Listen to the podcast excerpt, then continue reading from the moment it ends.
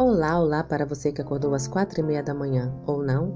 Hoje é sexta-feira, dia 27 de novembro de 2020. Cristo frustrou essa esperança de grandeza mundana. No Sermão do Monte, procurou desfazer a obra da falsa educação, dando aos ouvintes o conceito correto sobre o significado de seu reino, bem como de seu próprio caráter. No entanto, não atacou diretamente os erros do povo. Via as misérias do mundo por causa do pecado, mas não lhes apresentou um quadro vivo de sua desgraça. Ensinou-lhes algo infinitamente melhor do que haviam conhecido.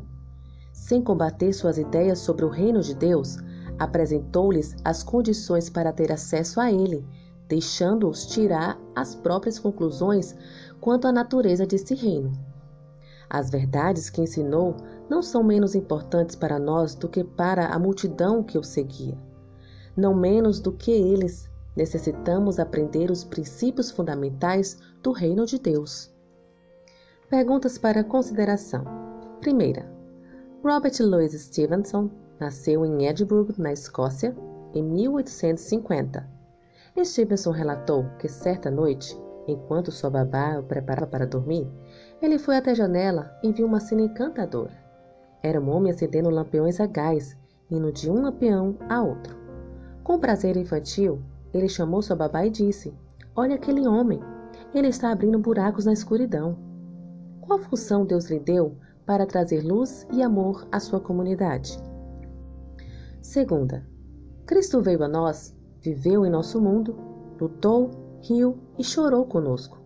Isso nos lembra que somos chamados a cuidar das pessoas. Como envolver os jovens nessa obra?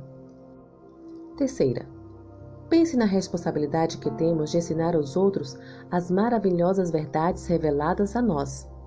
Como a igreja pode e deve desempenhar um papel fundamental no ensino dessas verdades? Como a igreja pode ser um ambiente seguro para discutir essas verdades com os que fazem perguntas difíceis sobre elas? O que fazer para criar um ambiente em que as questões importantes possam ser abordadas?